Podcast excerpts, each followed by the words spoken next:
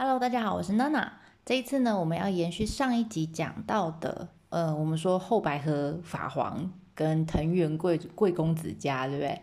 他们呢密谋了一个叫瓶子倒了的计划。其实它有一个正式名称啦，它叫鹿之谷的阴谋。但我觉得就嗯，瓶子倒了比较好记哈。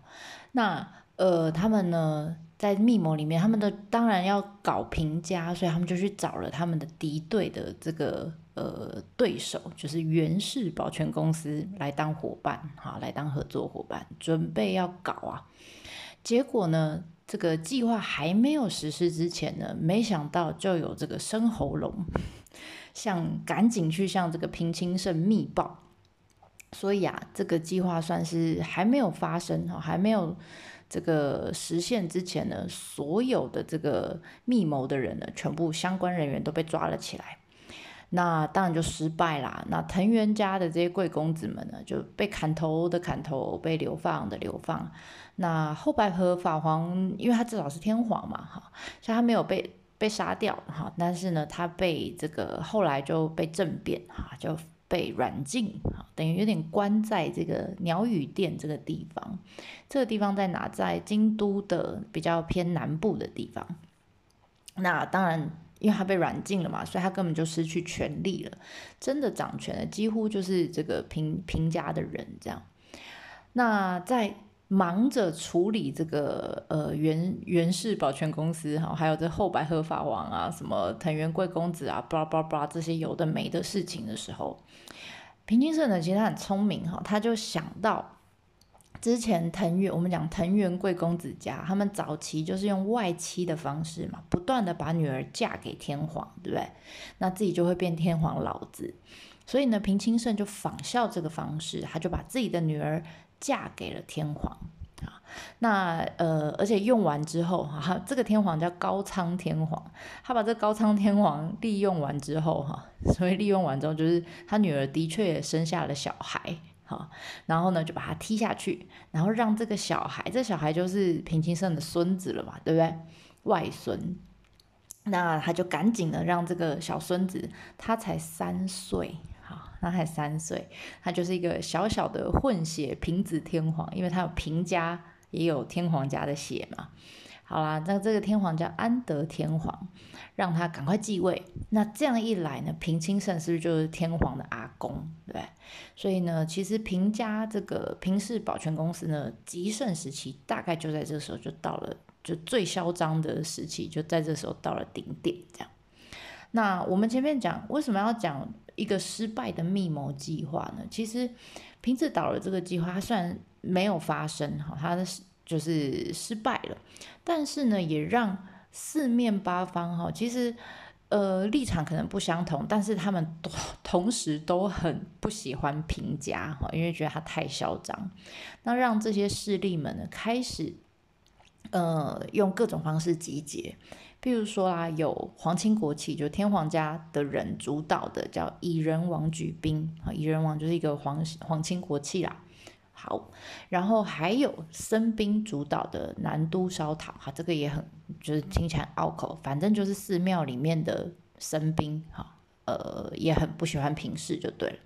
再加上最不喜欢平视的是谁？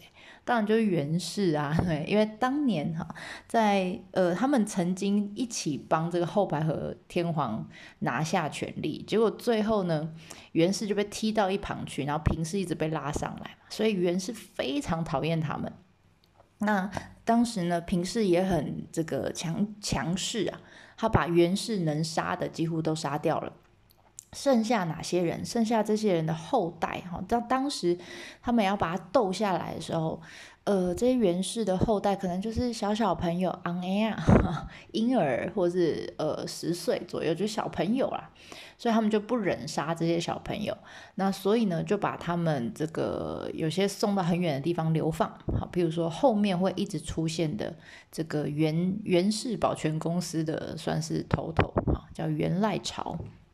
他就被流放到伊豆去啦，或者是有逃到山上去的，叫袁义仲。好，之后我们也会讲他呃嗯有点搞笑的故事哈。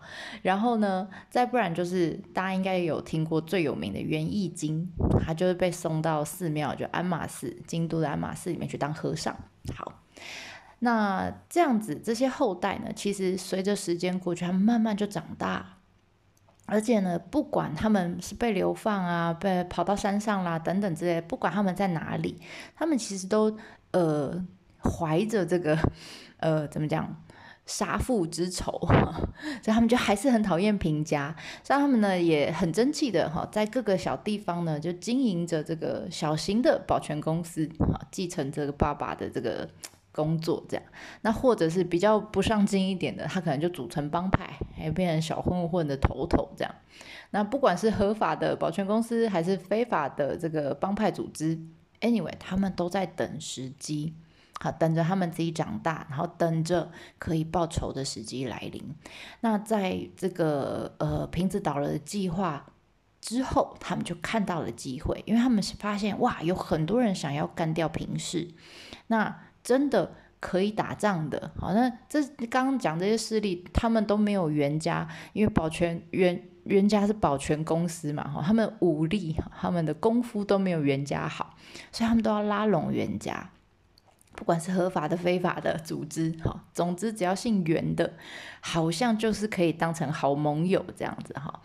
那同时呢，在这些袁家之间，哈，尤其是以刚刚我们讲到袁赖朝。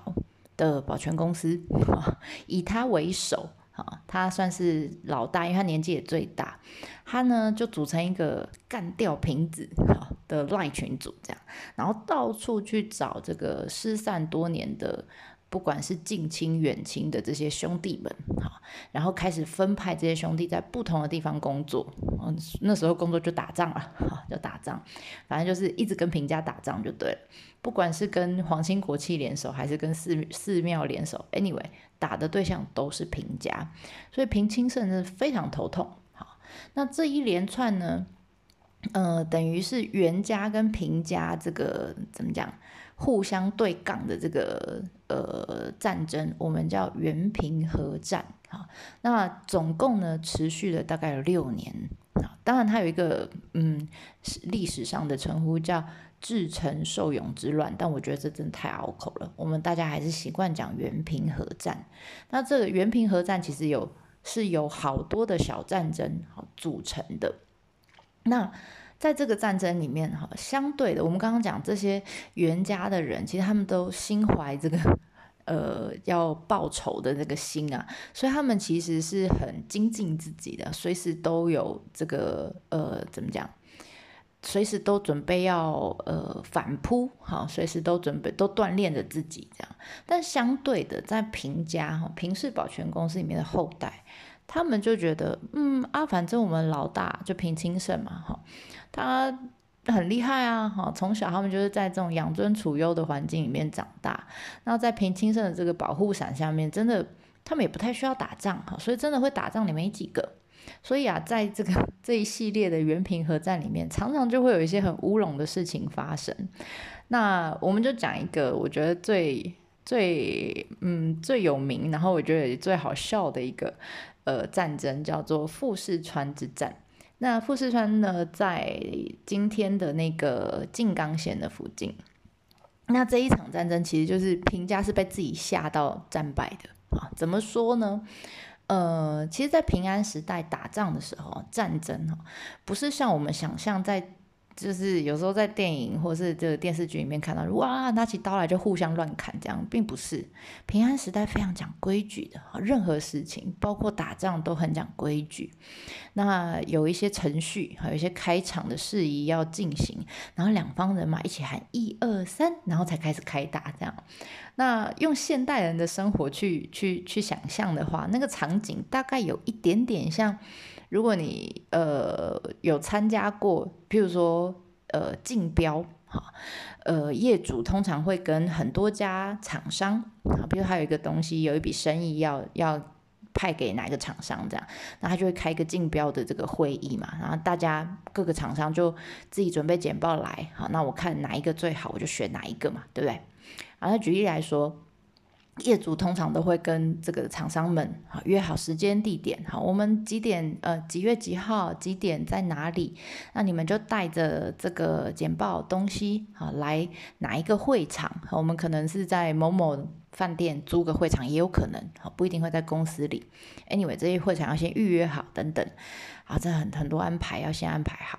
然后呢，呃，时机到了以后，业主当然也会安排厂商的这个进场简报的顺序啦。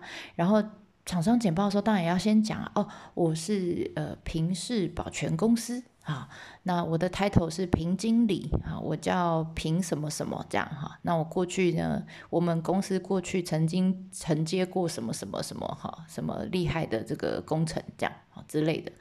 然后这时候才开始简报，对不对？然后经过呢每一个简报的一番激烈的竞争之后，业主最后才会选出哦，有哪一个厂商胜出，然后获得这笔生意，对不对？那一样，平安时期的战争大概就是这样。打仗之前呢，他们就会先约好，打仗就是像简报啊。打仗之前他们就约好时间地点，哈。那我们刚刚讲富士川之战啊，他们就是约在这个富士川的这个，它就因为是河川嘛，它在一个山谷旁边的呃里面的平原上。那当然原本就有一些老百姓就住在上面。那这些老百姓知道说，哎，这里要打仗了哈，明天要打仗了，要简报了。这里是简报会场哈，饭店的那个什么什么厅这样。那他们就很害怕啊，想说啊，那我们去山上避一避吧，哈，就避开，要不然。蛋姐被毁掉，对不对？好，所以他们就这个呃，趁这个机会就带着蜡烛啦、泡面呐，哈，然后帐篷啊，哈，就跑去这个山上，往山坡上面跑。那顺便就在那个星空下来露营一场，这样 很就像现在很风行露营嘛，不是很像吗？好啦。那这个时候呢，因为平家呃，我们刚刚说富士川是在静冈嘛，静冈其实离呃源赖朝，因为它在伊豆，所以离离源赖朝比较近一点，源氏的保全公司的这个基地比较近一点，但是呢，离平家的保全公司比较远，所以呢，平家呢，他们就比较这个早就出发了啊，然后呢，他们也提早一天到。好，就到了这个简报会场，就到了战场了，就富士川这个平原。那当然也是要搭营啊。然后慢慢天色就越来越暗啦，准备呢夜色低垂的时候，平时平家的武士们就准备要睡觉了。好，那就呼要睡觉就把蜡烛吹熄嘛。这时候才发现，哇靠，发生什么事了？他发现这个山谷啊，这个四周到处这个山坡上都是烛火。啊，我们会不会是中计了？搞不好这些原来的这个袁家的武士们，原来早就已经埋伏在四周，现在已经把我们包围了，只等我们来。哈，他为什么会看到一堆烛火呢？就是我们刚刚讲那些老百姓啊，在上面露营啊，那他就很紧张啊，那怎么办呢？于是啊，这就赶快跑去跟这个平经理。就是这一次带带队的这个平经理叫平维胜，他是平清盛的孙子啊，赶快找这个经理禀报，他说：“哎呀，经理，我跟你说，我们这个四周啊，早就被这个袁家的武士包围了。你看那些山上这些烛火、烛光这样。”然后结果就在这个时候啊，就突然一只水鸟从这个水面上面飞起来，就啪嗒啪嗒。正展翅的声音，然后打着水的声音，那一只飞起来，后来两只、三只、四只可能也同时吓到了，于是就一群水鸟就啪嗒啪嗒啪嗒啪嗒啪嗒啪嗒啪嗒啪嗒啪嗒啪嗒啪嗒越来越大声，然后飞起来这样，而且还又在这个山谷里面，晚上暗迷蒙，所以就那个声音听起来就非常的大声，然后呢，不断的就有回音在回荡着。这时候在外面这个轮班的这个武士啊。他就看着这满山满谷的这个呃野营的这个灯火，他以为是原始，他想说哇，这个满山满谷都是原始的士兵，然后再加上这个水鸟拍打的翅膀的翅膀的声音，他以为好，他以为袁家攻过来了，袁氏的武士攻过来。所以他就一个紧张之间，他就大喊：“哇，人家攻过来了，大家快逃啊，快逃啊！”哈，然后于是呢，一个抱两个，两个抱四个，就这样越抱越多。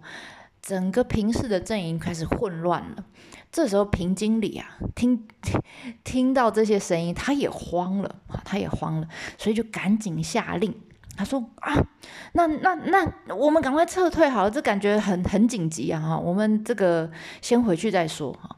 所以啊，他们简报开始了没？还没。隔天才是简报的时间呢，就打仗的时间。他在还没有开始简报的情况下，就很狼狈的带着所有的人，呃，就逃回了京都去见阿公了，就平清盛。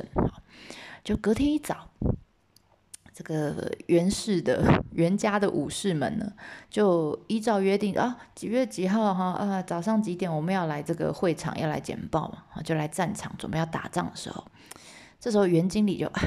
准备啊，拉了一下，就袁赖朝哈，他就拉了一下衣袖啊，整了一下领带，领带把它调正，这样准备好要打招呼啊，然后那个准备要开始简报哈，要跟这个厂商呃，要跟业主打招呼的时候，就放眼望去，嗯，这平原上，嗯，嗯嗯，一个人都没有。只有一整片，就是被平家武士遗落的这个简报资料啊，就是刀枪啊、帐篷啊，哈，然后一个人都没有。所以袁经理跟这个袁家的武士就满脸问号的，就嗯，那现在是我们赢了吗？就不战而胜了，根本没有看到敌人的影子就赢了。然后平家呢还没有简报就输了，哈，所以啊，这个。因为他还没简报，简报还没掏出来，就丢了一笔生意，就回京都了。这时候，他们老大这个平清盛当然是气炸了，哈，气翻了，就觉得看这是个蠢蛋，哈，好。然后呢，结果没想到隔年，想说啊，这个孙子不行，还不成气候。隔年在另外一场战争里面呢，这场战争的对象是呃奈良寺，呃奈良的一些寺院的僧兵。啊，我们讲南都烧讨，就是这些寺院里面的兵啊，你就想象是呃呃僧侣啊，但是他没有拿兵器这样。那对付这些生兵呢，他想说好，那我这一次不派经理，我派另一个平呃也是平家人嘛，叫平副总。好了，平重衡，平重衡是谁呢？就平清盛的儿子啊。这次不派孙子了，派儿子啊，就是上一次 落荒而逃的平经理他的老爸。结果没想到，他老爸更厉害，闹出的乌龙更大条。那怎么说呢？呃，据说啦，哈，也不是据说啦，就是真正的哈。之前呢，在桓武天皇，哈，这个天皇呢，他把原本的京城是在奈良啊，他把京城迁都迁到京都之后，那原本的首都奈良呢，就被称为叫南都，南方的都城这样。那如果你有去过奈良，你会发现那边其实真的也很多神社跟寺庙。那里面呢，你一定会去过一个哈，很多观光客的现在都还是会去的点，有一个叫东大寺。那这个寺庙跟呃历代的这个天皇都有很深的渊源。那还有另外一个叫兴福寺，那这个是跟藤原贵公子家哈，他他们比较有关系啊，他是他们的家庙。那这两间寺庙呢？当然也是看平家不顺眼嘛，因为一个跟天天皇有关，对不对？一个跟藤原家有关。好啦，那结果这个一个不小心擦枪走火啊，就准备要打仗了。那平清盛呢，他就派出我们刚刚说这个他的儿子平副总，好，想要给这个寺庙这些僧兵的一些颜色瞧瞧，这样。就某天晚上。平副总正在做功课，还要准备隔天要简报的内容嘛，哈，要打仗的内容。结果啊，因为一太暗了哈，晚上太暗了，所以他就跟他的部属和跟他的助理说：“哎，你帮我点个灯，你帮我点个灯，点个蜡烛啊。”好，结果没想到这属下误以为，哈，误以为要他这个副总要他点火啊，的确啊，那个时候灯就是蜡烛点火嘛，所以他把那个点火以为是要火攻啊。那那个时候的打仗的战术里面，火攻是一个非常常见的手段。他们的确也本来有这个计划，哈，在他们简报里面有这个计划，要用火攻来攻下这些寺庙。But 他这时候只是想要看清楚他的简报内容，他只是要点灯，他没有要点火，哈。结果这个属下听错了，就真的就点火了，这下完蛋了哈！原本你知道。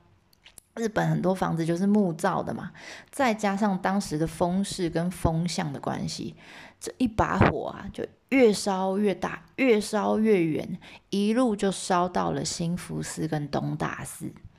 那大家知道东大寺里面的大佛，你现在去看是金色的，对？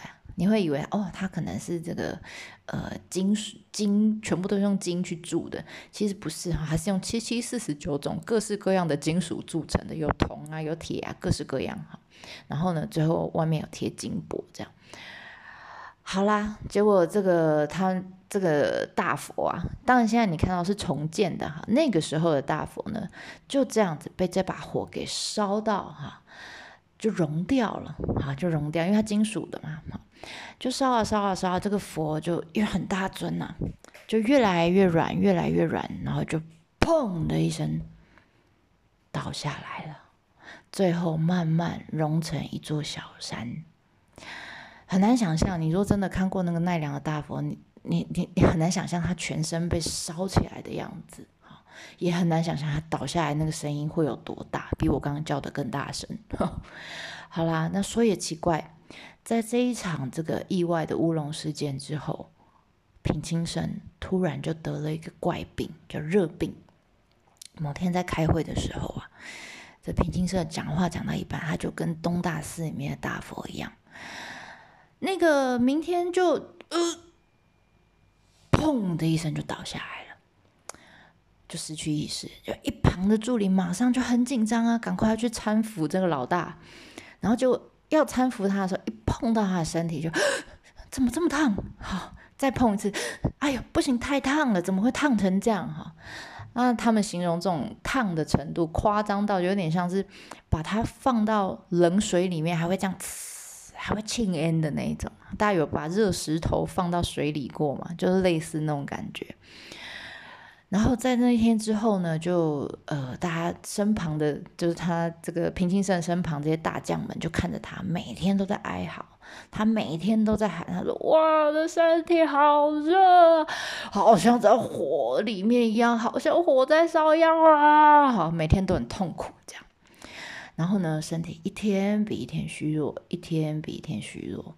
这时候啊，这个坊间就在传说哈，就说：“哎呀。”这个平清盛啊，一定是因为烧毁了那个奈良寺的大佛，才会得到佛的惩罚哈。他们叫佛法。这时候啊，平家的这个大将们看着老大一天一天的越来越虚弱，真的要不行了哈。于是赶紧就这个跑到他身边去问说：“老大，我我我知道不应该这样问，但是。”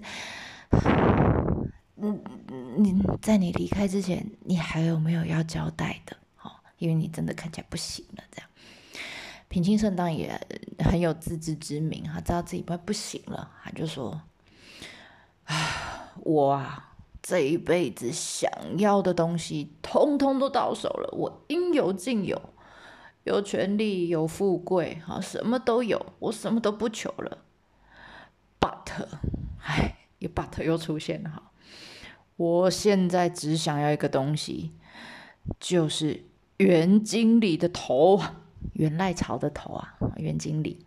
他说：“他妈的，你们这些兔崽子，去把他头给我砍下来，带到我的墓前来祭拜。”我，然后说完以后就断气了，就热死了，就太热了。好，所以呀，这个平清盛呢，在这个时候就。一连串的这个战争当中呢，就过世了，哈，过世了，病当然是病死，不是战死了，哈。那这个所以平家保全公司的老大已经死掉了，那之后公司会怎么发展？里面是不是还有一些人才呢？可以持续让公司经营下去，然后完成平清盛的遗愿，哈，去把这个原赖草的头给取下来呢？那因为真的太长了，哈，所以我们下一次再继续说下去。感谢你的收听，那我们就下次见啦，对我马达呢。